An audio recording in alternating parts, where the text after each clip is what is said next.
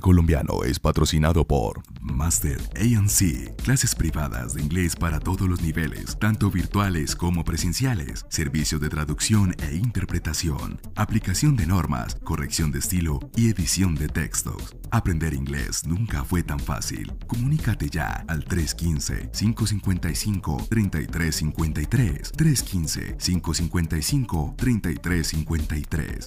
Master ANC, Assessment and Maldito Metal Colombiano es patrocinado por Sergio Daza, diseño de páginas web corporativas y personales, tiendas en línea y a la medida, servicios de marketing digital, número celular 300-472-0118, 300-472-0118. Sergio Daza, soluciones en marketing digital. Aún no lo sabes todo acerca de tus bandas favoritas de metal colombiano. En Thrasher Vistas, entrevistas, historia y mucho metal. Todos los jueves de 8 a 10 de la noche. Conduce Thrasher Smith. Hola mis perros con sarna, muy buenas noches y bienvenidos una vez más aquí a las Trasher Vistas. Mi nombre es Trasher Smith y ya estoy aquí conectado para parcharme con ustedes un buen rato saludando y conociendo algo de las buenas bandas de metal colombiano. Esta noche tenemos un invitado capitalino, algo de buen heavy metal. Pero antes de entrar a saludarlos, quiero saludarlos a ustedes, ver esas personas que ya le están dando compartir a esta entrevista y que van a tener la oportunidad conocer unas primicias, algo que solamente van a ver aquí en este canal. Vamos a ir saludando a la gente, ya está por acá Linda, Tati, Angie Paola Quiroga, Wellington Chávez, José Fernando Mora Montenegro, Ingrid Escobar, Cristian Castellanos Valbuenas, Alexis Ortiz que nos saluda desde Ecuador, un gran abrazo parcero, Martin Fulch, Andrés Tavares Tamayo, está por acá también. Diego Enrique Nieto Sarria, Daniela Gómez, Felipe Gómez, Javier Alcócer que nos saluda desde Matehuala SLP México, que chimba parceros, la banda Jauría también está conectada ya. Cristian Mutis y Keyrod Heavy Metal colombiano, parceros. Qué chimba. Por YouTube está Mr. Fulch, Cristian Unigarro y Miguel Morera sintonizados desde Argentina, dice este parcero, que es un colombiano por allá en el exterior. Carlos Soler también se conecta, Luz Fanny Castillo Suancha, Edier Fraser, ya mejor dicho, qué cantidad de personas, qué bacano, parceros. Yo veré cómo es que cada uno le da su compartir, parceros. Vea, saludos desde Headburger Sons, Colombia. Hey, bienvenido, mi hermano. Qué buen canal tienes tú, mi amigo. Ahí te he seguido, he visto varias entrevistas ahí. Y qué chimba, parceros. Buenas noches, Mariluz Plata, Turín Ruiz. Mejor dicho, se vino toda la banda del maldito metal colombiano a compartir esta noche con nosotros. Hoy vamos a darle la bienvenida al señor vocalista y guitarrista, ¿verdad? Guitarrista José Raúl Plata, buenas noches, bienvenido, parcero. ¿Cómo va todo, bro? ¿Qué dice, maníacos? ¿Cómo vamos? Un grato saludo. Eh, bien, ya aquí parchados. Vamos a ver cómo, cómo nos vamos a dar duro hoy. ¿Por qué? ¿Con quién se va a pelear, parcero? con las primicias, con las primicias, vamos a darle duro. Las primicias. Duro y parejo. No, claro que por supuesto, mi hermano. Ustedes están acá hoy para hablar de Jauría, una banda de heavy metal capitalino que viene con todos los poderes y que están lanzando una producción reciente, ¿verdad? Sí, sí, sí, es correcto. Jauría en el mes de enero lanzó el Garras y Metal un EP en vivo, grabado en los estudios de Audio Box Store, ahí en Chapinero. Ha tenido una acogida brutal. Estamos justamente a pocas unidades del Soul Out. Para aquellos que tienen las copias, ha sido bastante, bastante gratificante la acogida que ha tenido eh, por los temas. Eh, digamos que el cambio que se vio reflejado como tal en la banda.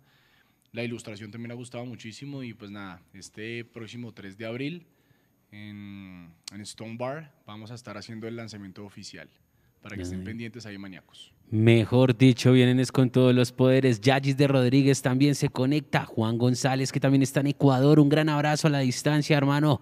Lisette Cepeda y Yagis de Rodríguez. José, un saludo enorme, te dice aquí Yagis. Un saludo, un saludo ahí para Yagis también. También el señor José Fernando Mura Montenegro nos ha enviado 50 estrellotas. Oiga, hermano, muchísimas gracias. Esas estrellas las utilizamos para comprar mucho chapil y embrutecernos acá. Vea, parceros, ya tenemos un botello acá listo con una felpa de perico con pan. No, mejor dicho, nos vamos a volver locos con orreas. Pero no importa, parceros, de eso se trata esto, de metalear, escuchar buena música y compartir varias cosas. También vamos a saludar al guitarrista, el señor Francisco Sarama. Muy buenas noches, parcero. ¿Cómo va todo, mi hermano? Buenas noches, Trasher. No, bacano estar acá con usted, poder haber aceptado la invitación a este programa. Eh, no, muy bacano todo. ¿Está nervioso mi perro? Un poquito, pero no, ya, ya. Uno va entrando en calor. Tranquilo, tranquilo. ¿Un chapilcito, un chapilcito? Oriese, oriese, María.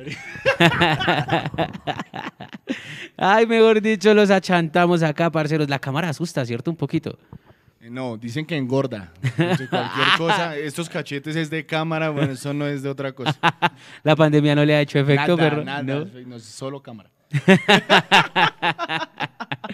Muchachos, vamos a arrancar con buena música, buen metal de los señores de Jauría para que ustedes sepan lo que les corre pierna arriba esta noche. Vamos a arrancar con un video primicia, ¿verdad? ¿Qué tal? ¿Quién lo quiere presentar, parceros? Yo, yo quiero tener ese, ese gusto de, presentarlo. Hágale, hágale, José. Em, realmente, pues el siguiente tema es uno de los que más ha impactado de, nuestro EP en vivo, Garras y Metal. Eh, van a ser, pues, eh, digamos que los primeros en escucharlo. A partir del día de mañana ya estarán todas las redes sociales. Y eh, un agradecimiento gigante pues, a Eddie Fraser de Headbangers on Colombia, quienes nos dieron la mano eh, de primera medida en el prensaje de, de garras y metal en, formato disco.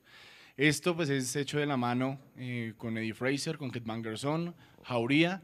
Y pues nada, esperamos que se los oyen. Realmente mm, es hecho con garras y con todo el metal que pudimos haberlo realizado. Entonces, parceros, esto es Caníbal Demente, el video oficial.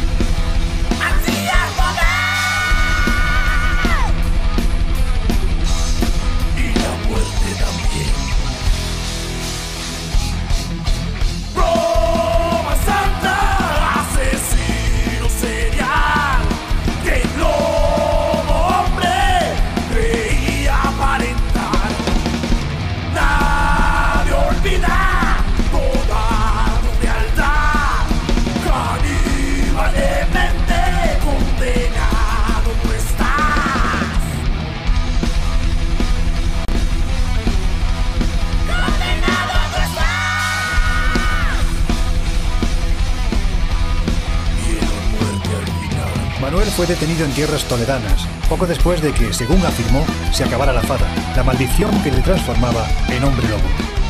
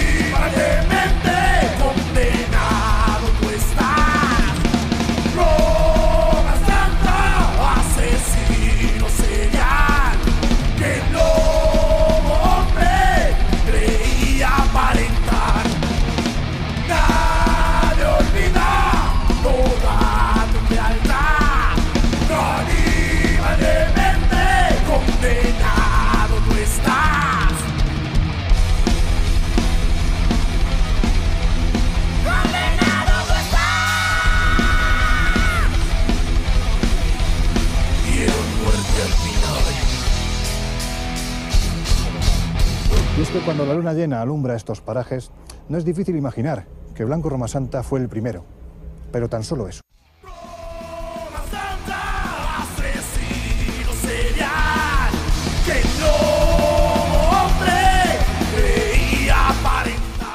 Los señores de Jauría con su canción titulada Caníbal Demente. ¿Qué tal si el viejo José me cuenta un poco qué quería expresar en esta letra? ¿Cuál es ese maldito mensaje que quiere entregarle a todos los oyentes que están conectados hasta ahora en Maldito Metal Colombiano? Bueno, parceros, pues el, el mensaje de, de Caníbal Demente, más que nada, es poder establecer que existen monstruos dentro de nuestra cabeza, que pues ojalá y nunca salgan al exterior, ¿no? Como en el caso de, de Manuel Blanco Roma Santa. Y pues con, lo contextualizamos mucho pues al sentido de jauría, los lobos, la manada y demás, ¿no? Y más el concepto pues de, de historia, de digamos que fallos que tiene la humanidad dentro de su concepto de ser humano, ¿no? Entonces, eh, pues nació Caníbal Demente. Muchos, muchos nos dijeron que porque eh, el demente estaba solamente como en apóstrofe, la D y el, guion. Sí. Y es algo como más eh, sintético decir que es demente de acá, ¿no? O sea, no es tanto de la demencia, sino es, eh, digamos que a cada acuerdo tiene su loco y se hace cuando le conviene, ¿no? Entonces, va como por ese lado la cosa, viejo Trasher. Bueno, parcero, Roma Santa fue un asesino, ¿verdad? Creo para ustedes casi siempre han mezclado la historia de algunos momentos de, de- de- de la, de la humanidad y lo vuelven canción, ¿verdad? Pasó, digamos, con esta canción donde cantas de Hitler, ¿cómo era que se llamaba? Auschwitz. Auschwitz. Auschwitz. También lo vi con la, la canción promocional que sacaron, eh, Templario. Templario, sí. También ahí toman como, toma, como, como pequeños segmentos históricos, ¿verdad? Es correcto, sí. Pues la gran mayoría pues, de, de las inspiraciones que tiene Jauría es dar a conocer la historia que tiene la humanidad, ¿no? No nos enfocamos del todo de pronto en todo lo malo que existe en Colombia, Bogotá, sus alrededores y demás, no, sino es darles a conocer a las demás personas que existen cosas también malas o peores fuera de nuestro país, ¿no? Y pues que quien desconoce la historia pues está condenado a repetirla. Entonces nos parece bastante importante dejar eso bastante claro en nuestras letras. Claro que sí. Vamos a arrancar con la entrevista. Yo quiero conocer algo de los inicios de cada uno de ustedes dos. La primera pregunta que tengo es, quisiera que cada uno, de pronto arrancando con el viejo Francisco, ¿cómo inició usted en el metal, hermano? Bueno, pues eh, yo inicié en el metal hace como unos 16 años. Eh, a los 18 años empecé a tocar en una banda que se llamaba Atlántida.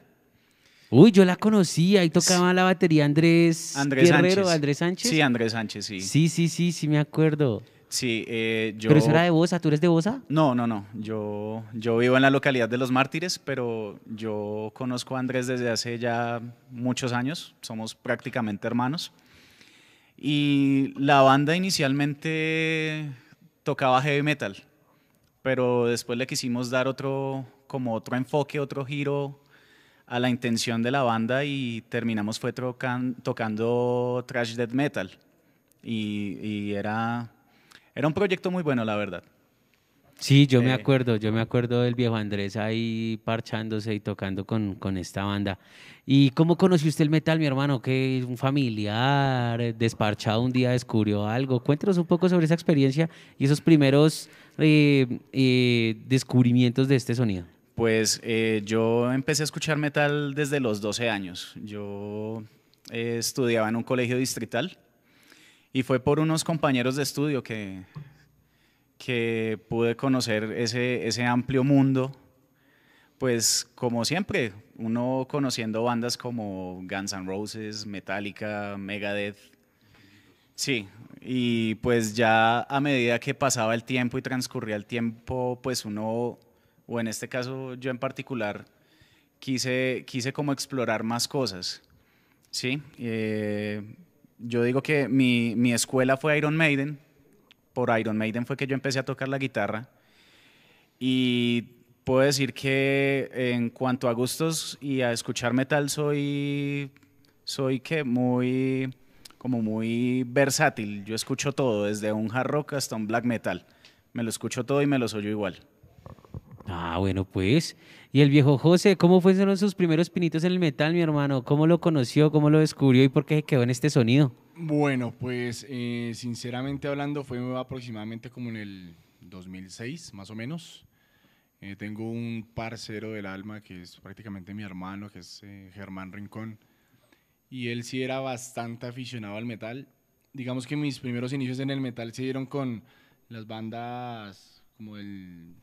¿Cómo es que se llama esto? Como el New, el New Metal. ¿Sí? Entonces yo empecé pues eh, con Linkin Park y ese tipo de cosas, ¿sí? Anterior a esto, pues yo sí escuchaba en la casa las baladas americanas por mi hermano. Mi papá es aficionadísimo a Kiss. Hasta que ya como en el 2008 fue que decidí meterme pues en este cuento como de cabeza.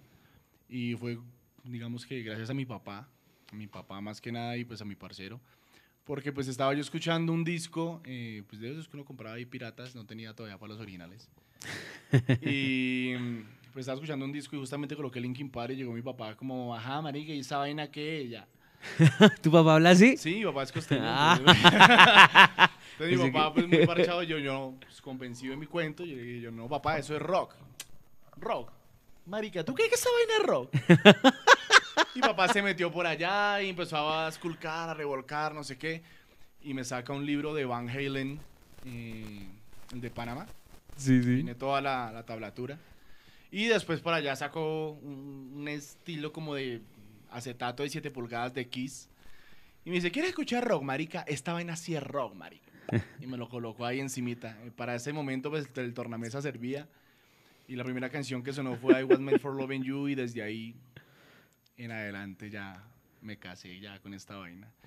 Posterior a eso, pues ya cuando decidí empezar como con mis pinitos de, venga, digamos que quise, quise intentar la guitarra, pero soy desjuiciadísimo, hermano, para la guitarra, entonces conozco lo básico. Entonces, si usted me pide cantar, eh, cantar no sino tocar Come As You Are, More Than Words y One, se la tengo en guitarra.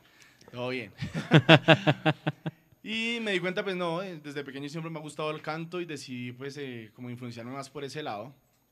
Eh, mis primeras influencias en el canto, pues, fueron bandas de heavy. Fueron bandas de heavy, de, mm, digamos que eran como el heavy en español, pero entonces era el conocido, ¿no? Entonces era Ángeles del Infierno, era Balón Rojo, Kraken, Cronos.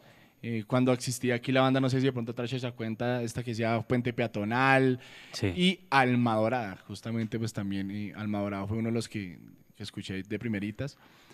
Y nada, me gustó, me gustó ese, tipo, ese, ese estilo, me gustó el tipo de género.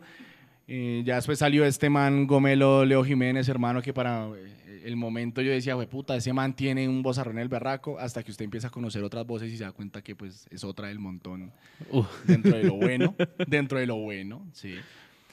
Y eh, ya, digamos que llegó un momento en que me encasillé mucho con el, el heavy metal en español, pero entonces vieja guardia, cañero, muy callejero.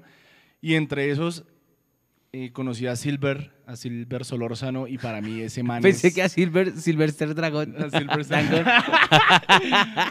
y Silver Solórzano para mí es la voz más 70 y jueputa que puede existir en el metal en español. Ex Muro, eh, después eh, Ex Muro y actualmente pues Silver Fist.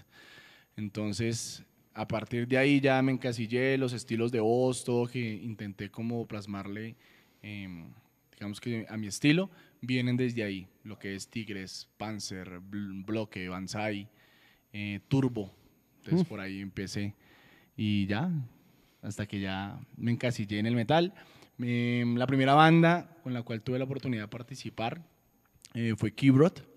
Un saludo ahí a los parceros de Kibrot. Kibrot fue más que una escuela para mí, eso se convirtió en mi segunda familia. Fue muy grato estar ahí con ellos. Lastimosamente, pues por cuestiones eh, laborales, eh, tuve que retirarme de la banda.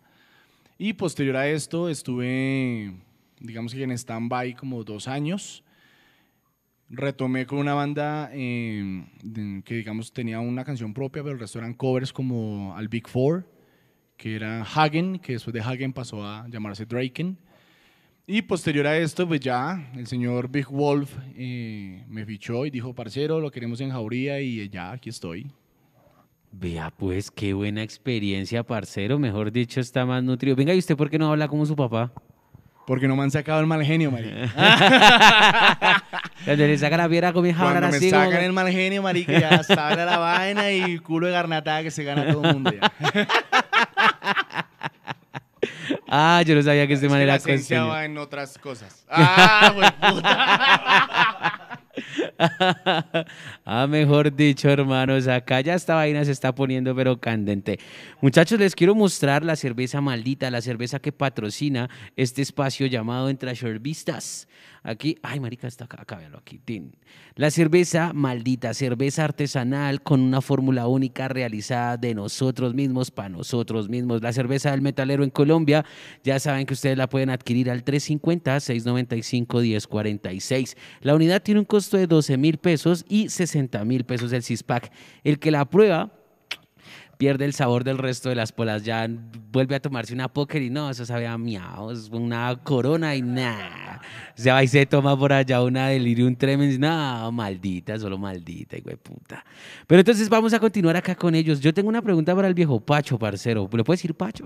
Sí, claro. Así le el Tranquilo, viejo Trasher. Pachito. Tranquilo. Parce, ¿usted por qué se metió a la música y por qué eligió el, el- metal como su género como su género para expresarse, hermano? ¿Cómo fue ese primer viaje con la guitarra? ¿Quién lo influenció ahí en la música? ¿Cómo fue esa experiencia? Cuéntenos un poco sobre esto. Pues bueno, yo desde los nueve años más o menos me interesé por la música, ¿sí? Eh, me gustaba mucho todo lo que tenía que ver con la percusión, pero dado a que la batería es un instrumento relativamente costoso, pues yo dije, no, pues vamos a probar con otro instrumento. Fue gracias a, un amigo de la época que me interesé mucho por la guitarra y pues todo mi aprendizaje ha sido empírico y pues muchas de las cosas por las cuales yo pasé a nivel personal, a nivel familiar, pues hicieron que, que el gusto por la música se arraigara más y pues también que yo pudiera plasmarlo en, en el instrumento que yo interpreto. Sí, entonces para mí la, la guitarra ha sido como, como ese conducto para poder eh, expresarme, para poder demostrar eh, mis emociones, llámese felicidad, llámese tristeza, llámese rabia, lo que sea. La guitarra ha sido, por decirlo así, mi fiel compañera. Ah, qué bacano. Y usted, viejo José, ¿cómo fue la vuelta ahí para que aprendiera a cantar? ¿Quién le enseñó, weón? Hay gente que, to- vea que a mí me han contado historias de gente que se mete a la iglesia, weón, de niños, Sí, y allá sí. los, les dan los primeros pinitos de música, weón. Cuénteme usted un poco sobre el eso. castrati, pues. Pues justamente fue así. sí, ant- antes de ser satanizado. Eh, sí, viejo Trache, mis primeros pinitos en la música, donde digamos que me enseñaron un poco de canto, eh, fue haciendo justamente pues la, catequesis. Sí, la tengo, ¿qué hago? Es verdad, no puedo ocultarlo. Em, posterior a esto, pues digamos que me, me decidí pues como profesionalizar un poco en lo que, en lo que se podía o a medida de lo posible. Y estudié un tiempo en academias de arte guerrero. Estuve dos semestres allí. Lastimosamente igual, por razones económicas, pues no, no pude continuar. Y posterior a esto ya me vi pues obligado a hacerlo de manera empírica dentro de varios canales de YouTube. Hay gente brutalísima que también lo hacía. Y aquí a nivel nacional pues también hay bastantes, bastantes vocalistas excelentes de los cuales agradezco muchísimo pautas, consejos y demás eh, para cada uno de ellos que, que me ha, digamos que dado esas observaciones o críticas constructivas porque realmente han, han existido, Trasher, han existido muchas, muchas, muchas, y lo importante de eso de usted es saberlas escuchar, saberlas tomar y aprender de ellas y seguir, seguir, seguir. Creo que pues hasta el momento eh, el tono de voz ha gustado para lo que está contextualizado para la banda, y eso es como lo importante, ¿no? Que a la gente le agrade, le guste y se- podamos seguir aquí dando caña un buen rato. Ah, claro que sí, parceros. Eso me pone muy, muy contento ver cómo la gente cuenta su historia, ¿cierto? Y nos va contextualizando un poco sobre su experiencia en el metal colombiano, ¿cierto? Viejo Francisco, ¿cuáles son sus géneros favoritos cuando se habla de metal colombiano? Cuando se habla de metal colombiano, pues más que todo el thrash metal y lo que es el speed metal. O sea, eh, cuando yo volví a retomar el tema de la guitarra, porque tuve una época sabática, por decirlo de esta manera, eh, me influencié mucho por Cobra. Esos manes son una escuela, una institución acá. También por los parceros de Revolver, el viejo Wilmer y compañía. Saludo ahí al Will. Y pues digamos que eso me ha, me ha ayudado como a, a afianzarme eh, en, en lo que yo hago, como, como interpreto la guitarra. Ok, bien, bien. ¿Y usted, viejo José? Bueno, pues en mi caso como tal, eh, heavy, lo que es heavy metal, preferiblemente pues poco vieja guardia, speed metal, thrash metal y el death, ¿sí? Al power, la verdad, muy, muy, muy pocón, ¿sí? En lo que es este, el industrial, no me gusta en lo más mínimo. ¿Sí? Ya ¿Alguna no. vez? Alguna vez por ahí comenté algo así en el Facebook y casi me linchan. ¿Por Pero qué? no, no, sí, pues hermano, al que le gusta le sabe, ¿sí o no? Y no por- Claro. Y no por, usted decir cosas de este tipo, quiere decir que las bandas que lo hagan sean malas, todo lo contrario. Conozco bandas de metal industrial que son excelentes, pero pues no, no me gusta el género, como tal no, no me gusta. ¿No le inflan? No, sí, la verdad no. Y mm, de resto, pues, que digamos que sean influencias así súper arraigadas para mí. eh, en sus inicios, eh, como les comenté ahorita, fue Alma Dorada. Posterior a esto, pues, White Thunder, eh, Evil Terror, ¿sí? Y Adrián en ADS, hermano, ese man, fue puta, la tiene Uy, más sí. clara que quién sabe que verdad que mi admiración para ese man. Y digamos que lo que, lo que me influenció para poder eh, reforzar lo que yo quería sacar en Jauría y tener como ese, ese impulso, ese, ese perrenque, pues, para, para poder hacer como las cosas como las quería yo forjar en su momento, fue haber escuchado a los parceros de Power Insane y posterior a esto a, a Bang. Entonces eso fue como chimba, si esta gente lo puede hacer y la están rompiendo, estoy seguro que con el proyecto que yo quiera forjar o terminar de armar, la vamos a hacer y pues bueno, ahí vamos, poco a poco, pero se va, se va haciendo. Qué chimba, parceros. Este, este viaje de la música es un viaje bien interesante, ¿no? La des- descubrir tantas cosas que giran alrededor del instrumento que sea que haya decidido desarrollar, la guitarra, todo lo que va referente a los pedales, marcas, cuerdas, afinaciones. En las voces también hay un trabajo bien importante allí, ¿no? Todo el tema respecto a, a- a la- al cuidado de la garganta, respirar, eh, inclusive posiciones dorsales, bueno, dorsales no, em, diafragmáticas, del diafragma, ¿cierto? Lo que es el El diafragma, manejar ese músculo, sí, sí. Y que pues nosotros tenemos, digamos que una desventaja a comparación de, de los otros músicos y es que en el caso de Pachito, Pachito coge su cuerda, se reventó y pues, hombre, la compra, la arregla y sale, ¿no? Sí. En el caso de nosotros, que se nos reviente una cuerdita, hermano, y hasta ahí fue.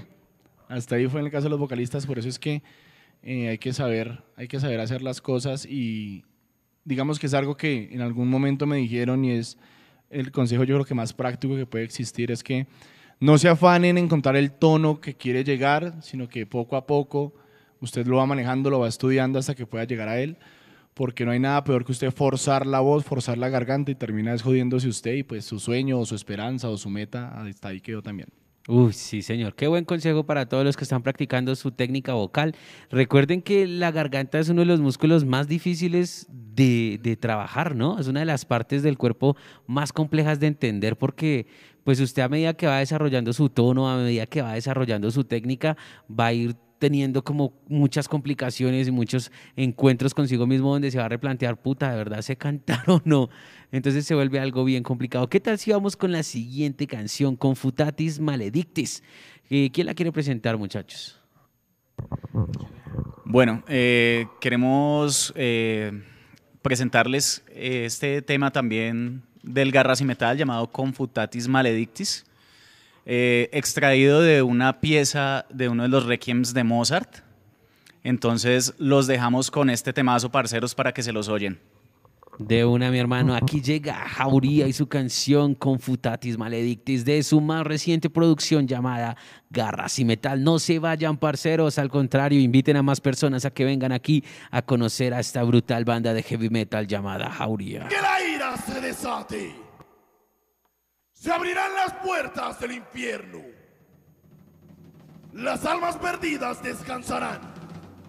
Y el humano, tristemente, nacerá.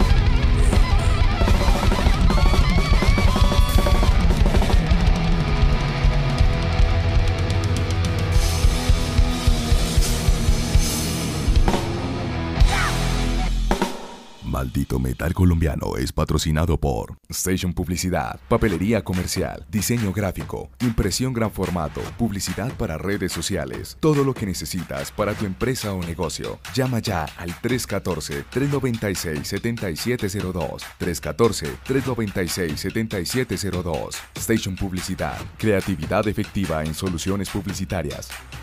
Y seguimos aquí al aire, mis perros con sarna. Estábamos escuchando la canción Confutatis Maledictis y una lírica bastante interesante que nuestro amigo José Raúl Plata nos va a contar de qué se trata y cuál es el mensaje de esta canción para todos los metaleros que la escuchan en este momento. Bueno, parceros, pues Confutatis Maledictis, como bien lo dijo ahorita eh, el Pachito, es un, digamos que es una anteposición al Requiem que hizo Amadeus Mozart. Pero entonces lo, que nosotros quisimos mostrar en su momento con Confutatis fue voltear el mensaje que estaba dando Mozart, ¿no? Mozart lo que dice en, en su Requiem es más como una alabanza, eh, estar cerca a Dios, como eh, si tú oras, entonces estás bendito y toda la cosa. Y aquí nosotros no, aquí nosotros lo que hicimos fue voltear pues como tal toda la hoja y enaltecer de que pues hombre, independientemente de que usted ore o no ore, más bien sea buena persona, que eso hace más que, que cualquier otra cosa. Y eh, dentro de Confutatis Maledictis, pues eh, que rechazados o condenados sean los malditos eh, para aquellos que realmente ejercen la pobredumbre siendo humanos. Entonces va, más por ese lado, viejo Trasher. Vea pues qué temática tan interesante. Yo algo de, de lo que más he rescatado de Jauría son las líricas, porque vienen acompañadas de historia, vienen acompañadas de mensajes, vienen acompañadas de como de varias cosas que lo ponen a usted a pensar, que si usted se pone a analizarla, entonces descubre cosas interesantes y después termina diciendo, eh, qué mensaje tan bacano. Eso me parece algo muy interesante de la banda Jauría. Gracias, parcero. Yo quisiera preguntarles algo aquí adicional, ya continuando con la entrevista. Viejo Francisco, ¿qué es lo más difícil de tener una banda en Colombia, mi hermano? Pues eh, el, yo diría que lo más difícil el, el poder difundirla. ¿Por qué? Sabemos que este, este país no es como tan amante de este género, es un país tropical. Entonces, eh, para, para muchas bandas les resulta un poco complicado el, el- el poder dar a conocer el proyecto, dar a conocer su material, dar a conocer la, la propuesta que está mostrando. ¿sí? Entonces, digamos que eso dificulta un poco las cosas, pero digamos que lo positivo que le podemos eh, sacar a todo esto es que se valora más el trabajo. Eh, la gente que lo escucha eh, le da el mérito suficiente a lo que cada banda con su esfuerzo y con su tesón hace para que todas las personas lo puedan escuchar. Entiendo. Viejo José, para usted, mi hermano, ¿qué es lo más difícil de tener una banda aquí en Colombia? Parcero, lo más difícil en lo personal es eh, más que nada manejar los tiempos de medida de la banda. ¿Cómo son los tiempos de medida? Pues hermano, eh, si bien es cierto, una banda es como una empresa. A la empresa hay que dedicarle tiempo, pero ese tiempo no puede descuidar eh, sus otros proyectos de vida, en especial su familia. Entonces creo que es bastante difícil cuando se chocan todo este tipo de inconvenientes porque pues eh, existen momentos de pronto donde la banda está en auge, pero usted está omitiendo o olvidando cosas importantes como su familia, ¿no? Que son aquellas personas que están ahí primero con usted y que lo están apoyando. Entonces, creo que una de las cosas más difíciles es darle, darle ese tiempo. Y otra, más que nada, no son tanto palabras mías, sino palabras de, de nuestro bajista, de Big Wolf, que lo más difícil también es poder manejar el- la temática de egos y de roles dentro de las bandas, ¿no? No hay peor enemigo para la banda que la banda misma. Entonces es complicado saber de que usted está compartiendo, queriendo poder ejercer algo con su proyecto y que, no sé, existe alguna persona que de pronto por carácter de ego, porque quiere dominar la banda a gusto y no, no tiene en cuenta de pronto las ideas de los demás. Sí, esto puede llevar también a que la banda no se escuche, no se aplique, se quede de pronto en un demo grabado y hasta ahí quedó. Y así ha pasado yo creo que con muchas, muchísimas bandas que esperábamos algo así súper brutal y por roles pendejos entre ellos mismos, disputas culas y hasta lío de faldas, eh, se acaban las cosas. Entonces considero que esa es una de las cosas también que, que impide que una banda pueda evolucionar, sus mismos músicos que no estén como integrados o no tengan ese feeling. Parce, usted toca una temática bien compleja ahí, ¿no? Como lo, lo que, lo que ocurre dentro de una banda, porque una cosa es lo que va de hacia afuera, lo que la banda necesita de afuera, y otra cosa es lo que la banda vive adentro, ¿no? Casi siempre es como un círculo vicioso para ambas partes, porque en las bandas casi siempre hay un líder que es el que se rompe ahí buscando conciertos, luchándola, vamos a grabar, vamos a pensar, y siempre hay una carechimba que está ahí metido en la banda, que es como el que menos da hacia afuera, pero sí es el que más jode hacia adentro, ¿sí? Sí. Vamos a ensayar tal día, uy, ese día me voy a ver con mi novia, uy, ese día tengo una reunión familiar, ay, ese día no tengo plata, chúpelo, hijo de puta, qué fastidio, ¿les ha pasado algo así? Sí, claro, pues digamos que justamente eh, este, este Garras y Metal es una etapa de, de mucho cambio para nosotros. ¿Por qué? Porque eh, digamos que tuvimos eh, la incursión de que aquí pudimos ser un poco más libres frente a la ejecución de lo que queríamos hacer y cómo lo queríamos hacer. ¿A qué me refiero con ser libres? No, no estábamos premeditados a que no podíamos aumentar la velocidad porque no daban con los tempos, ¿no? No solamente eso, eh, una de las cosas más importantes que creo que nos sirvió a nosotros fue la paz, la paz mental que tuvimos al, al poder tener ese refresco en, en- la banda con la nueva alineación. ¿Por qué? Porque, hombre, yo no puedo, bueno, decir no puedo, no debo. Yo no debo dármelas de que soy el líder de una banda, yo no puedo dármelas de chicanear de que, hombre, yo, yo hice esto, yo compuse esto y gracias a mí existe esto. Pero a la hora de la verdad, hombre, yo no he compuesto ni una lírica, no muevo un dedo, no muevo las redes sociales. eh, sí, o sea, me dedico, me dedico a criticar lo que me volví. Voy, ensayo, pago y chao, nos vemos. Pero esta banda está gracias a mí. Es como, como complicado, la verdad, viejo Trasher.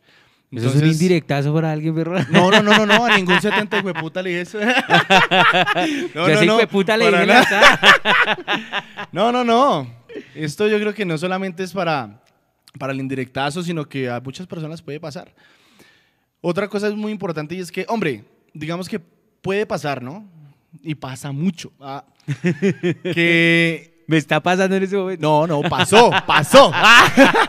pasó. Hombre, sin quererlo, de pronto el vocalista tiende a llamar un poco eh, más la atención dentro de la banda por ser performance, por ser voz y continuaba esto, pues las guitarras y demás, ¿no? Pero eso no quiere decir en ningún momento que se autoproclame líder o que la gente entonces, ah, mi líder, sí, venga, y sale volando con los billeticos de, de dólar y, y el pañalita y tal. No, hombre, o sea, si la gente lo está visualizando de esa manera, uno, bacano, porque pues ya tiene un reconocimiento por X o Y cosa, ¿no? Y dos, si usted quiere de pronto un poco más de reconocimiento, hermano, pues esfuércese para que la gente también lo reconozca. Creo que es algo que siempre he intentado decir a la banda. Y es que no solamente sea como, eh, Villa, ya va eh, Raulito o, José Jauría, porque ahora escuché por ahí, ahí va José Jauría. No, sino que reconozcan que realmente, vea, el baterista, ese baterista es de Jauría, ese guitarrista es de Jauría, sí, el bajista, todo. Y eso es parte también de hacer escena, ¿no? Entonces no es quedarme en que no, yo soy así y de malas, sino que no, es realmente como compactar con las demás personas y que le den un reconocimiento, porque a final de cuentas, lo que usted hace, lo que usted ejecuta, por mal o por bien, no lo van a ver como, ah, es que fue José Plata el fulanito de tal, no, sino ese fue José Plata el de Jauría. Entonces tienen que tener en cuenta también eh, ese tipo de acciones y ese tipo de cosas, viejo Trasher. Ah, qué bacano, parcero. Esa es la actitud, hermano. De intentar mover es la banda y no la persona, ¿cierto? Eso es como lo vital. Total, total. Muchas bandas se olvidan que una- el nombre de una banda es una marca. Muchas veces cogen y dicen, no, es que el nombre de la banda es el nombre de la banda. No, parceros, eso es una marca. ¿Sí? Y eso representa muchas cosas de su banda. Y lo más cagada es que en este país y en esta escena muchas veces marca más una banda, perdón, se, se afecta más la marca de una banda por actitudes negativas que positivas. Y eso me parece una recagada, pero así funciona la escena lastimosamente. Por ejemplo, por no irnos tan lejos, lo que pasó con ¿Un el águila de la- sangre, sí? Exacto. Un águila de sangre. sí. El águila de sangre quedó marcadísima la banda por el man y por una actitud negativa y no por su música o por su talento o por, por sus canciones. Y eso es algo que lastimosamente esta escena tiene muy, muy, muy marcado. Viejo Francisco, ¿usted qué opina del engranaje de la banda con la de, de Jauría, obviamente, ¿cierto? ¿Qué opina del engranaje de Jauría con la escena del metal colombiano? Pues digamos que aquí en Colombia son muy pocas las bandas que tocan heavy metal, porque si nos ponemos a mirar el, el ámbito, de, el ámbito de la escena nacional, eh, predomina el thrash metal, predomina el death metal, predomina el black metal, el heavy muy poco, ¿sí? Y pues digamos que eh, nosotros, gracias a lo que nosotros estamos haciendo, pues estamos dándonos como esa, esa cabida para, para poder darnos a escuchar más, que, que la gente diga, oiga, pero es que a mí el heavy me mama, a mí el heavy me aburre, a, a mí el heavy no me gusta porque el, todo el heavy habla de lo mismo, ¿sí? Entonces, digamos que eh, nosotros estamos haciendo algo fuera de lo convencional, por así llamarlo, y pues eso es lo que es Jauría. Jauría es una banda de heavy metal callejero. Eso somos. ¿Usted es así todo Muchos- callejero? Muchas, muchas veces nos dan. Vea, alguna vez, alguna vez, veo, tal vez salió un comentario así, ¿no? Ah, vengan, ¿y qué, qué es el heavy metal callejero? ¿Cuál es la diferencia al heavy metal hogareño? Nos. El hogareño lo hago mientras la bola El hogareño, sí, de pronto a lo mejor. Mientras Es- es- plancho, es tipo mientras- plancha, alguna mierda así. Ay, me imaginé a este man a lo bien con esa barba ya planchando todo cara maldito y tales. Antes no iba a decir que planchándome la barba, pero bueno. Ah, que No ese- crea, vea, la, la diferencia radica en que, pues digámoslo de una manera u otra, el, el heavy metal callejero que nace de- desde Argentina y España, ¿cierto? Está arraigado en que para el momento en que se dio las cosas o como se estaba dando el heavy era muy caleto, ¿no? Entonces eran las, la- los bares por allá metidos eh, en vieja guardia, con escalones hasta el berraco, ¿sí? Que fue donde empezaron bandas tipo Hermética, eh, Posterior Orcas, B8, vainas así, ¿no? Donde usted realizar una acción en protesta contra su estado, eso era, hermano, mejor dicho, complicadísimo. Claro. Entonces quisimos rescatar esa esencia, esa esencia del heavy metal callejero, que más que nada es cuando no tiene modificaciones y no engaña a la gente. Yo creo que es una frase que yo he dicho mucho, y es que Jauría no engaña a la gente. ¿Qué es engañar a la gente, hermano? Así como usted escucha SP, eso somos nosotros en vivo. Eso es lo que nosotros plasmamos en vivo. No nos pasamos con mods, con midis, con nada de esa vaina, autotune, nada jamondada, nada.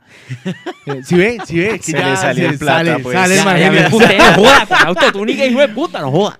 Y sale, Hule programa. y sale el culo así el efectivo ya. Entonces, es, es algo que hombre, que- Jauría, que Jauría quiere denotar, hermano. Quiere que, vean, lo que usted escucha es lo que somos. Eh, sin er- eh, no digámoslo sin errores, es más como sin engañar, sin engañar a la gente.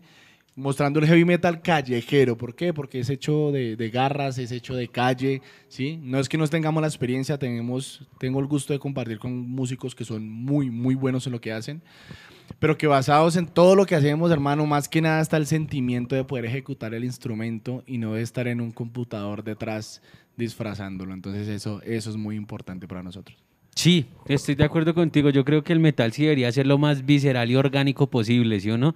Que si usted suena profesional es porque a lo bien le metió la mano al drill alquilando o comprando instrumentos y equipamiento muy, muy, bue- muy bueno, ¿cierto? Pero muchas veces la gente graba una batería y no le gustó el bombo, entonces sacan un preset de bombo y ¡pum! Que ¿qué, qué bombo quieres, amigo? Te tengo el Pearl, el Tama. Eh, nah, chúpelo, hijo de puta. Y tengo el Mapex tupa, tupa. Sí. ¿Lo quieres sentido blues, trash?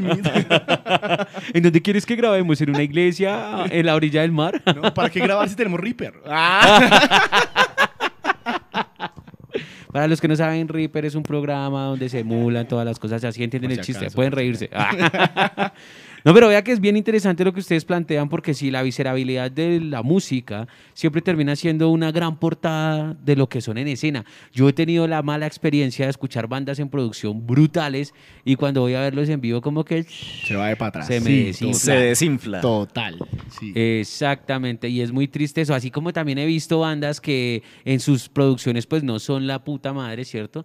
Pero cuando me voy a verlos pues, digo, uy, puta, pero qué camión de banda. Entonces, yo creo que ahí hay muchas experiencias que vivir, que conocer y no hay que pretender ser lo que de pronto uno no es, parceros. Una cosa es el disfraz y otra cosa ya es la realidad. Entonces, ahí les dejo ese comentario. Vamos a continuar con la entrevista, parceros.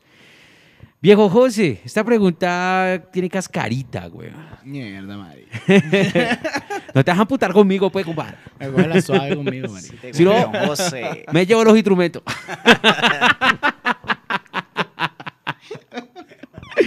Viejo José. Ándalas, ándalas. A ver, a ver, ¿por qué cree que la banda no tiene mayor difusión con la escena de su propio país? Marica, pues básicamente. Yo creo que conceptualmente, hermanos, depende de gustos. Eso yo creo que es como lo primordial. Si hay o no hay difusión como tal, es ya dependiendo de los gustos. Hay gente que le fascina y le encanta el tupa, tupa, tupa, tupa permanente, persistente. He visto flyers donde la verdad, la verdad es sin desmeritar, lo arman de tal manera, hermano, que yo cierro los ojos y no me doy cuenta en qué momento cambió la banda porque suena a lo mismo, ¿sí? Sí. Entonces considero que es más bien como la percepción de gustos. Al que le gusta, le sabe. Y a quien le sabe, hermano, ese man es el que lo difunde, comparte, compra. No digamos que apoya, ¿no? Porque es que ese apoyo suena como, como obligado. Como a, como a, a- a regáleme, a Sí, deme. como venga, deme alguito. No, A no, limosna. hermano. Sí, eh, considero más bien que es algo como, hermano, si a usted le gusta, usted lo comparte, usted compra y lo da a conocer, que es como lo importante. Soy, pues, o, o intento ser uno de los coleccionistas pues, de metal, de metal nacional. Y yo compro o cambio, o mejor dicho, hago trueques del metal que me gusta. Entonces, eso creo que es más, bastante importante. Sí, claro que sí. Viejo Francisco, usted porque usted ahorita me hablaba un poco que es muy complicado hacer la difusión, ¿cierto? Aquí en Colombia. ¿Por qué se le complica? ¿Por qué cree usted que, que- en qué fallan las bandas para hacer difusión en este país? Pues yo diría que una de las cosas es que eh, algunas bandas, no voy a decir que sean todas, ¿sí? Pensé que iba a decir, no voy a decir nombres. No, no, no, no, no, No voy a decir nombres, pero fulano de tal, hijo de puta. No. Eh, son como, como, como muy ensimismadas en hacer solamente lo de ellos Uy. y decir, Uy, es sí. que, lo voy a decir así, De una vez, sin es que somos una banda underground. somos una banda caleta. No, no, no, no, no. O sea, me sonó solo letras reales. la, la- digamos que una de las cosas de, de tener una banda es darse a conocer, dar a conocer el material, que en otros países a uno lo escuchen y digan, venga, uy, esta banda es de Colombia, jueputa, suenan una chimba. Yo en ningún momento pensé que en Colombia hubieran bandas de este, de este bagaje, de este, de este calibre, ¿sí? Y digamos que nosotros, pues, afortunadamente no tenemos la, la concepción de ser la banda caleta, de ser la banda que nadie conoce, al contrario. Nosotros nos queremos dar a conocer, afortunadamente, pues, a nosotros ya nos conocen en Argentina, nos conocen en Chile, nos conocen en México, nos conocen en Nicaragua, en Perú, Estados Ecuador. Unidos. Entonces, eh, para nosotros es muy gratificante que lo que nosotros estamos haciendo lo puedan escuchar afuera, ¿sí? Y entonces, eh, eh, para nosotros es, es muy bacano el poder dar, dar eh, a conocer lo que nosotros hacemos, el heavy metal que nosotros hacemos. Y no, nada. Es que, es que, es que es curioso, es que es curioso, dijo Trasher, porque Digamos que la difusión aquí se pierde más que en el sentido de lo que dice, lo que dice Pachito, es porque las demás bandas, si bien es cierto, se dedican a su banda, se sesgan a eso. Esta es mi banda y si mi banda entonces no se proyectó, si mi banda entonces no está más allá, las demás me valen chimba. Y considero que Jauría tiene, tiene ese toque, ese toque que todos están bienvenidos a la manada del metal, ¿sí? Nos llevamos muy, pero muy bien con parceros de otras bandas, compartimos su música, eh, compramos su música, ¿sí? En este momento, por ejemplo, pues, los parceros de Ray Morgan están, están en la entrevista con, con Oscura, Oscura Radio, ¿sí? Están lanzamientos también ah, hace poco que tuvieron ellos. Y, y, hermano, o sea, tener el concepto de que el hecho de que no esté mi banda tocando no es el hecho para que yo no pueda estar allá, ¿sí? Tenemos la oportunidad de poder estar compartiendo con bandas como, como Bloody Nightmare, ¿sí? Eh, Torno, Torno, vea, Torno fue una de las primeras bandas que a nosotros nos abrió las puertas diciéndonos, parceros, su heavy nos trama, nos gusta, quiero que toquen con nosotros en el lanzamiento que vamos a hacer. Listo, parcero, hágale de una. ¿Qué banda hace eso? Pocas bandas hacen, hacen ese tipo de cosas, y más siendo ustedes ahorita, saliendo como tal, ¿sí? Posterior a esto, creo que lo que más refleja esto que estamos diciendo es el hecho de conformar parte del colectivo de All for One for Heavy Metal United, el cual Oh, literal, literal, somos un todos para uno. Entonces, los integrantes o las bandas que estamos dentro del colectivo nos damos cuenta de eso, que existe ese apoyo, que existe esa hermandad más que nada, ¿no? Por eso mismo es que, pues aprovechando el desorden, eh, quisimos eh, invitar a nuestros parceros de Witch Hunt para que estuvieran con nosotros acompañándonos en, en el lanzamiento oficial de Garras y Metal. Y pues ellos habían tenido hace unos meses o semanas atrás el, el lanzamiento oficial del Rock and Roll Possession, el cual pues también tengo el, el gusto de tener ahí la copiecita. Entonces, si de pronto más bandas pensaran eh, en ese concepto, en que, hombre, si yo ayudo a los demás, así mismo me ayudo yo para poder darme a conocer y dar difusión y demás, creo que el concepto cambiaría bastante, viejo Trasher, pero bastante en lo que se intenta sea una escena de metal nacional. Ah, qué buen consejo, parceros. Escuchen, abran esas hijueputas orejas. Y así nos damos cuenta cómo son las cosas. No, joda. Parceros, vamos con la tercera canción de la noche, Detrás del Poder. Aquí el viejo José. Cuéntenos un poco, mire que hay gente que quiere saber que quién les dibujó esa portada, que está muy bacana, que es una vaina como muy bien eh, plasmada, ¿no? Porque es como ese Sí, sí. esqueleto dentro de un lobo, ¿cierto? Sí. Como esa fusión ahí toda extraña de, de- del humano y el lobo. Correcto, Cuéntenos un sí. poco quién dibujó, qué, qué- qué es ese concepto. Bueno, la, la ilustración original, la ilustración original viene por Wolf School Jack Art, ¿sí? Uy, no los conozco quiénes son ellos. Eh, pues ellos en algún momento creo que hicieron ilustraciones para Metallica y demás. Sí. Entonces, eh, la ilustración original viene del 2014. Eh, nosotros solicitamos pues como el permiso de poder, eh, como la inspiración y demás para poder modificarla. Tuvimos la fortuna de pues que nos lo dieran, ¿no? Y creo que son pocas las que pueden hacer ese tipo de cosas y más teniendo propiedad intelectual. Entonces, eh, lo que hice fue, hombre, eh, darle la confianza creo que a una de las personas que, que más amo en este mundo, que, que es mi sobrino.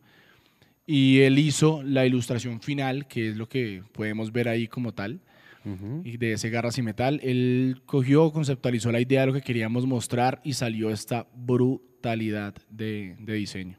Ya el resto como tal, lo que tiene que ver con las ilustraciones y demás, pues eh, lo, hice, pues lo hice yo con ayuda de los muchachos.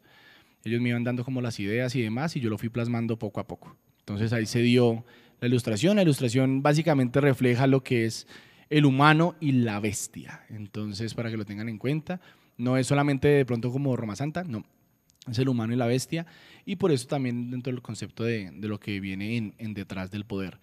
¿Qué? Detrás del Poder es eh, el primer grito de guerra que tiene Jauría contra eh, nuestro gobierno.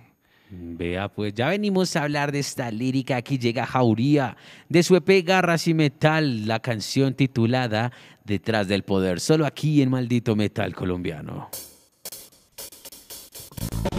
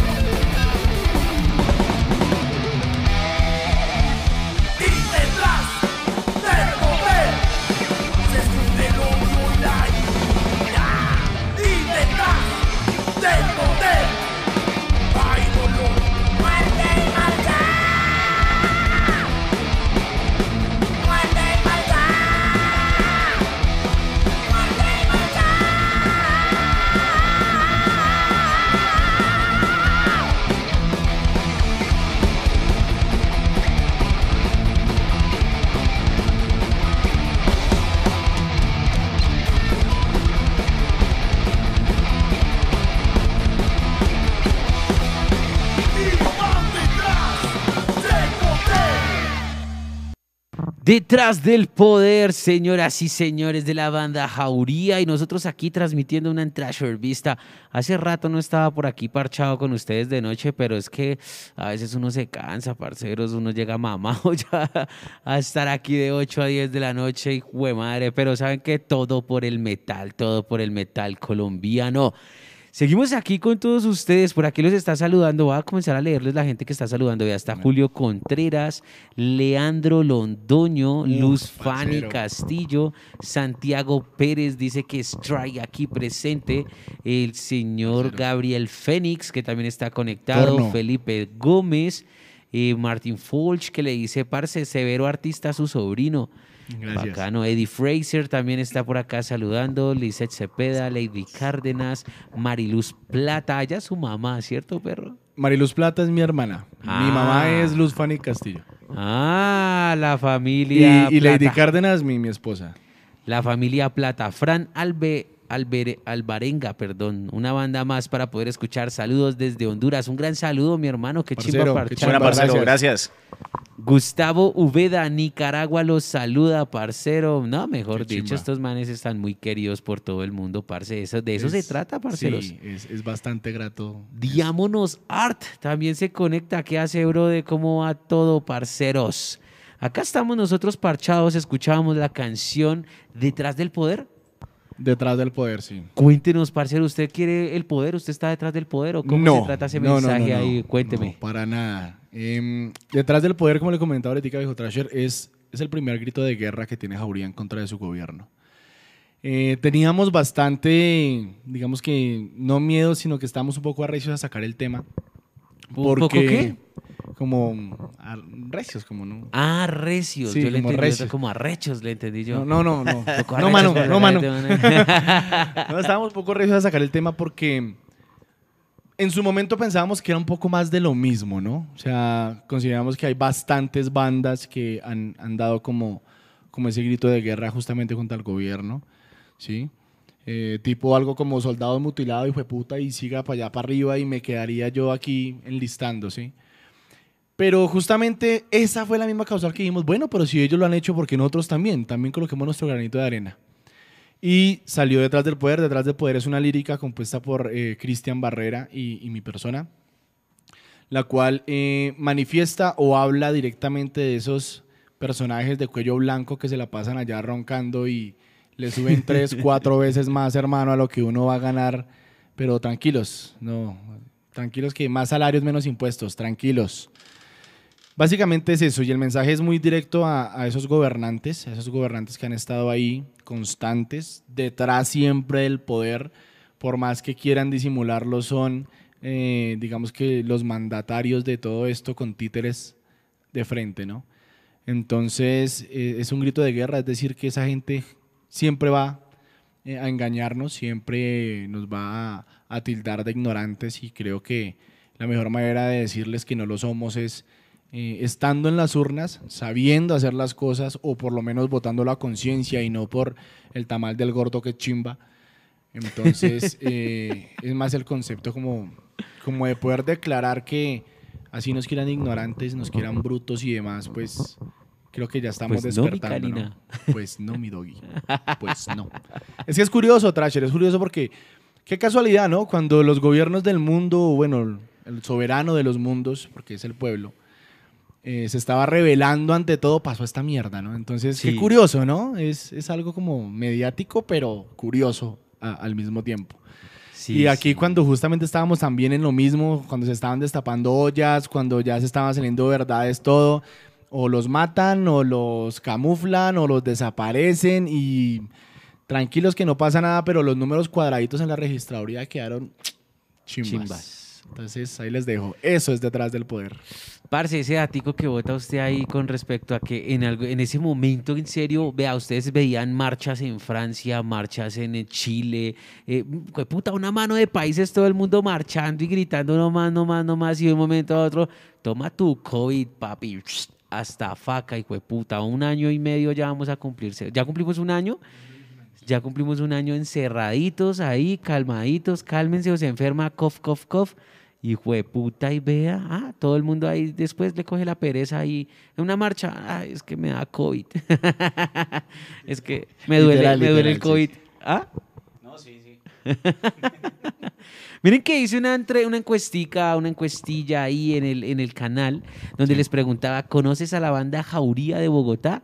Y el 48% dijo que sí, weón, que sí los conoce. El 22% dijo, no, no los conozco.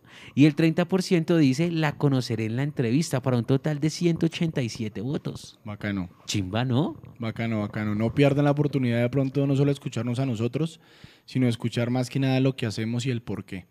Muchas, muchas personas han conceptualizado los temas, les gusta lo que están escuchando y no se quedan con eso, ¿no? Buscan la información, buscan el porqué o de a qué quieren hacer referencia y eso es lo que también los atrapa. Entonces, más que invitados a escuchar eh, nuestro primer demo del heavy metal, eh, nuestro EP, que es únicamente virtual, que es eh, Huellas de Manada, y Garras y Metal, que es nuestro EP en vivo.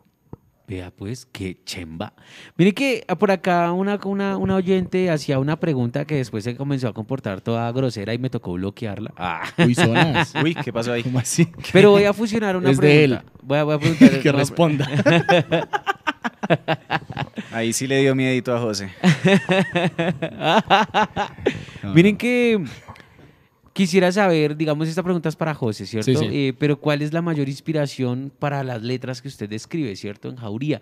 Siento que ya de alguna forma lo respondió, pero no Sí. sé si haya quedado de pronto algo fuera de la temática. Pues lo único que quedó fuera de la temática como tal es que no soy solamente yo quien, quien las compone. Digamos que o es Big Wolf o mi persona quienes tienen la idea y decidimos los dos plasmarla, contextualizarla, lo compartimos con los muchachos y si la idea gusta, se le empieza a dar caña como tal a- al tema, ¿no? Eh, sí, pues para resumirlo todo, digamos que más que nada es historia, es socialismo, es el humanismo como tal, es el, el humano siendo demasiado humano. Entonces, eh, eso es el concepto de, de las letras de Jauría, el cual pues por ahora no, no creo que cambien su temática. Y eh, pues que tampoco estamos eh, re- recios también a, a componer de otro tipo de, de temáticas, ¿no? Por ello está Ángel de Acero y por ello está pues uno de los temas que estamos componiendo en este momento que nos estamos arriesgando de una manera brutal porque queremos dar a conocer pues la, la primera balada a ver si, si realmente gusta. ¿Van a hacer una balada? Sí. ¿Así sí. plancha? Eh, el no, barbado más planchando. chimba, más chimba. El barbado lavando la losa. Más chimba. Con velas puestas alrededor y A- pentagramas. algo ahí. así, algo así. Sí, digamos que es el concepto de, de poder mirar, vea, estos manes son salvajes, son agresivos, pero tienen su corazoncito los hijos de madres. Entonces, Corazón con taches. eh, sin corazón con taches, lleno de colmillo y pelo. Entonces, eh, sí, estamos como, como en esa temática, eh, arriesgándonos, lo que le digo, porque pues no sabemos la gente cómo, cómo lo pueda tomar, ¿no? O sea una que cuando la de graban, ¿ya la grabaron no? No, estamos, estamos en- en- en ese proceso. terminar el proceso como tal, ya finiquitar de, de composición. Y el mensaje, al igual que, que con Ángel de Acero, es algo muy puntual. Para el caso de Ángel de Acero, nosotros quisimos dar a, a conocer que hay mujeres que son bastante guerreras, que como siempre lo digo en vivo, pues, tienen el peso que a más de uno les faltó, hermanos, salen adelante con, con sus criaturas y ellas mismas, ¿no? Entonces, ese tema eh, enaltece a la mujer, le da una posición que realmente consideramos que es importante dentro de la sociedad. Y la balada eh, castiga un, por- un poco eh, lo que es eh, el engaño. Entonces, esperamos que cuando se tenga, pues les, les pueda agradar bastante. Uy, Esperamos. Las espero, parcero, qué chimba. Ahora la pregunta para Pachito. Pacho, ¿cuál es ese motor que lo inspira a usted a componer las melodías en las guitarras de Jauría, mi hermano? Pues mm, básicamente eh, yo me guío por, por las emociones, por cómo me sienta en el momento.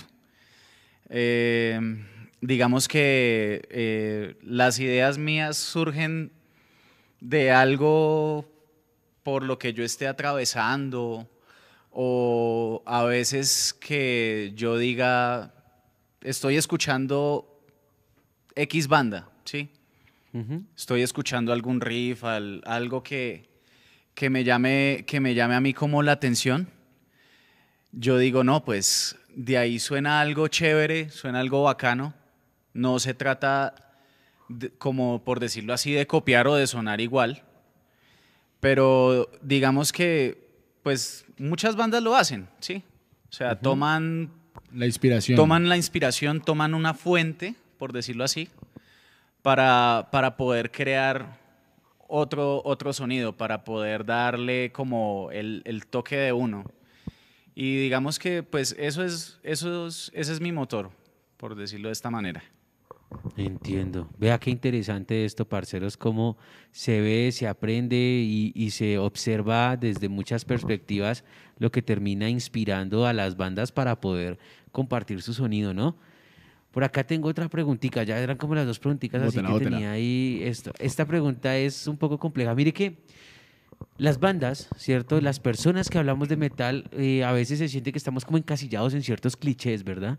Hablamos de la política, programa, eh, problemas sociales, eh, no sé, siempre estamos como rodeados de, de todas estas circunstancias que nos hacen sentir mal dentro de nuestra propia sociedad, dentro de nuestro propio país.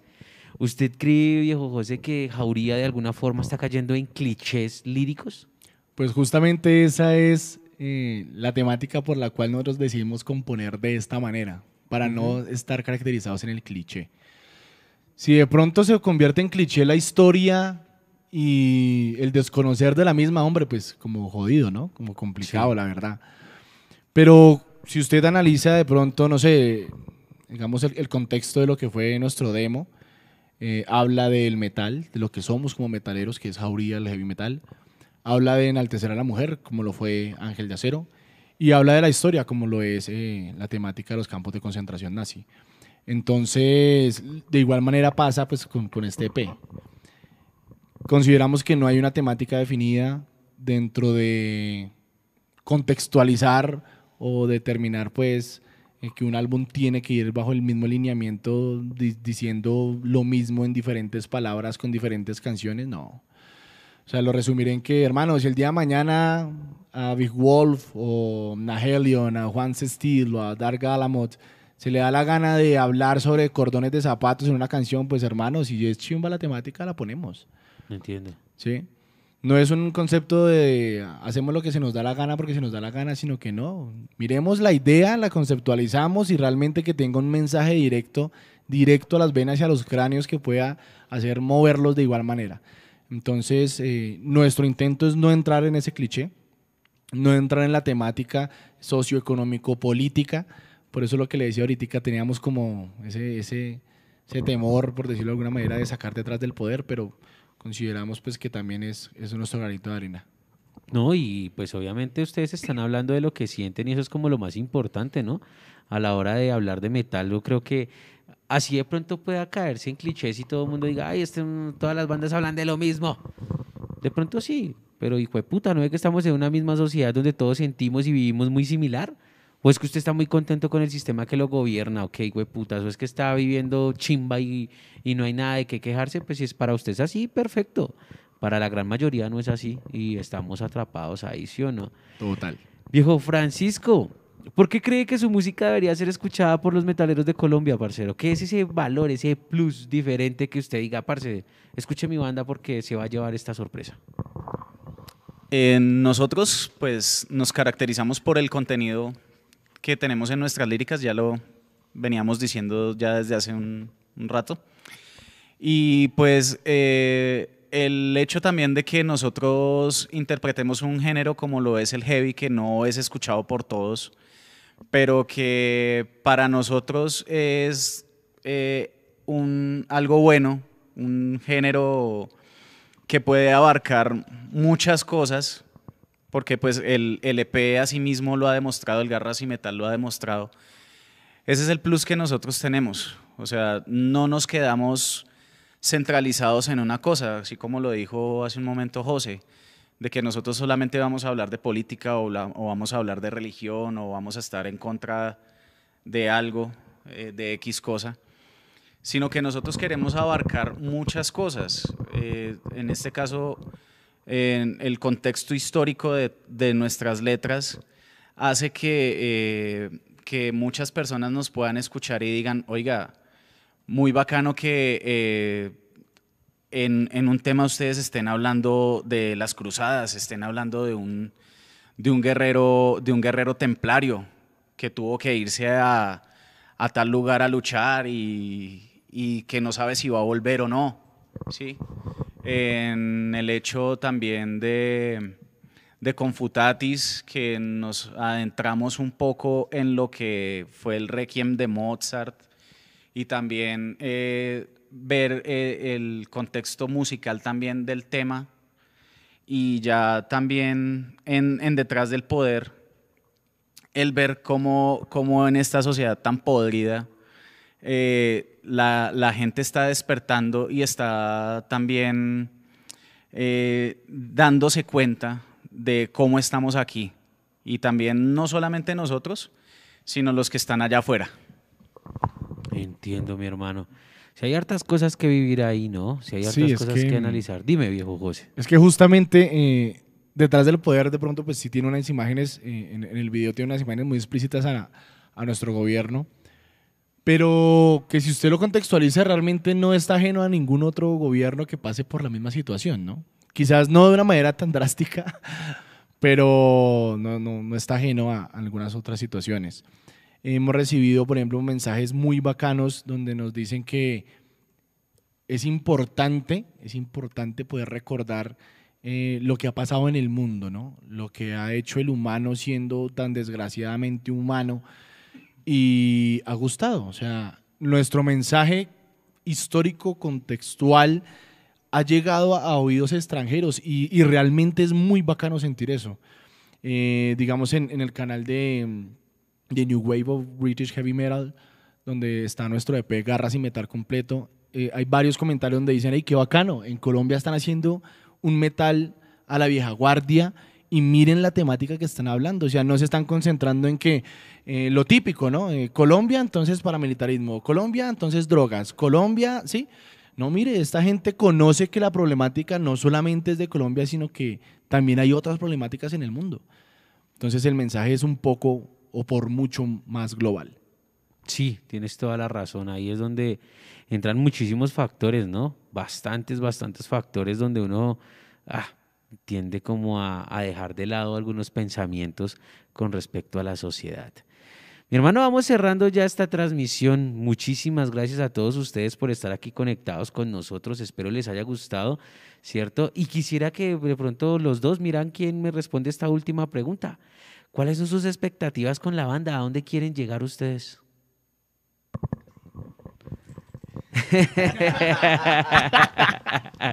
muy difícil, muy, muy gonorrea esa No, yo creo que parte y parte la podemos contestar, sí. Sí, Sí, sí. pues eh, ya como lo habíamos mencionado, o sea, y esto no solamente va para, para nosotros como Jauría, sino también para otras bandas, es el poder darnos a conocer en otros, en otros lugares, en otros, en otros ámbitos musicales.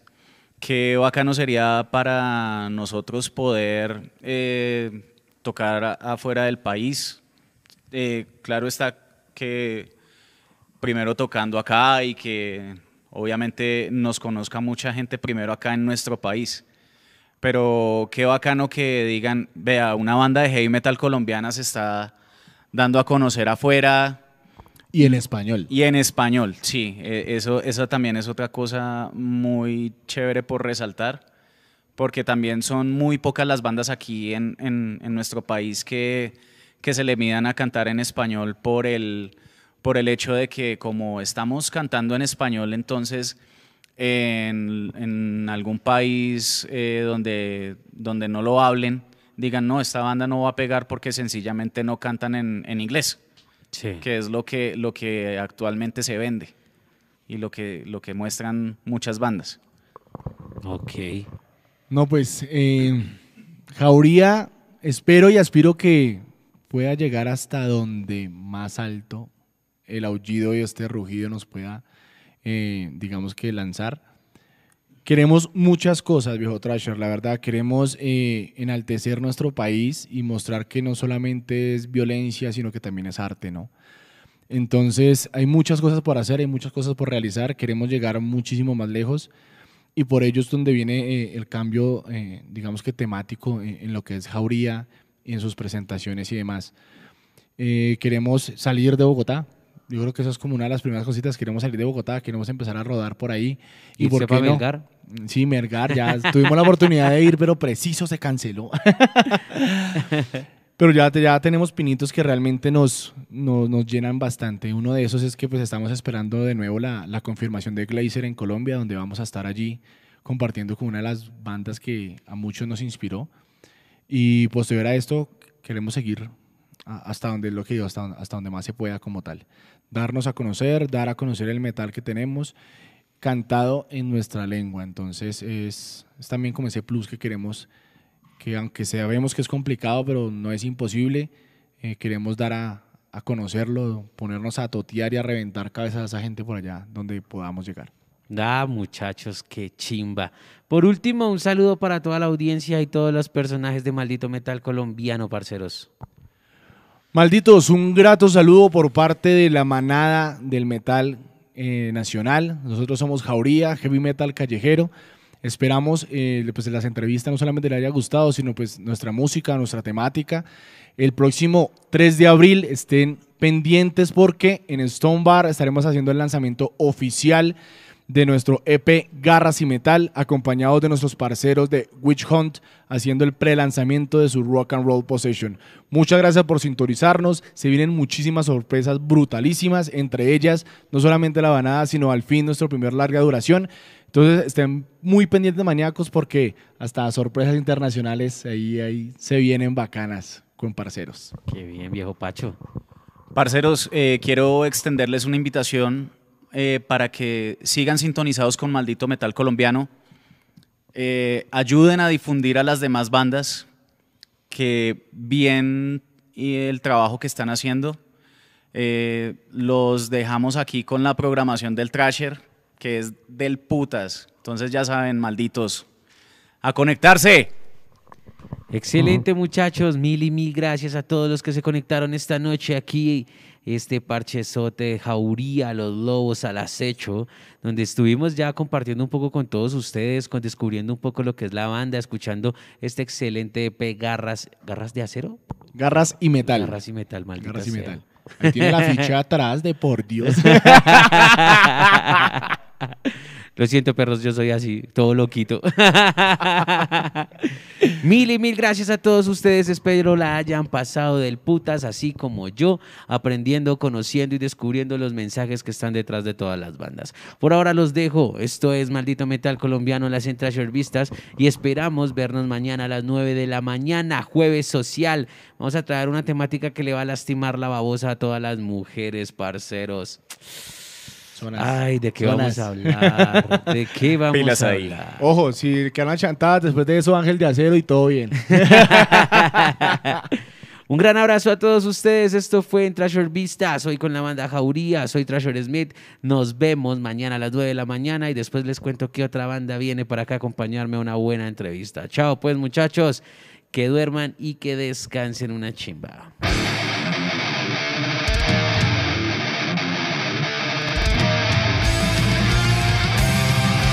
Oh,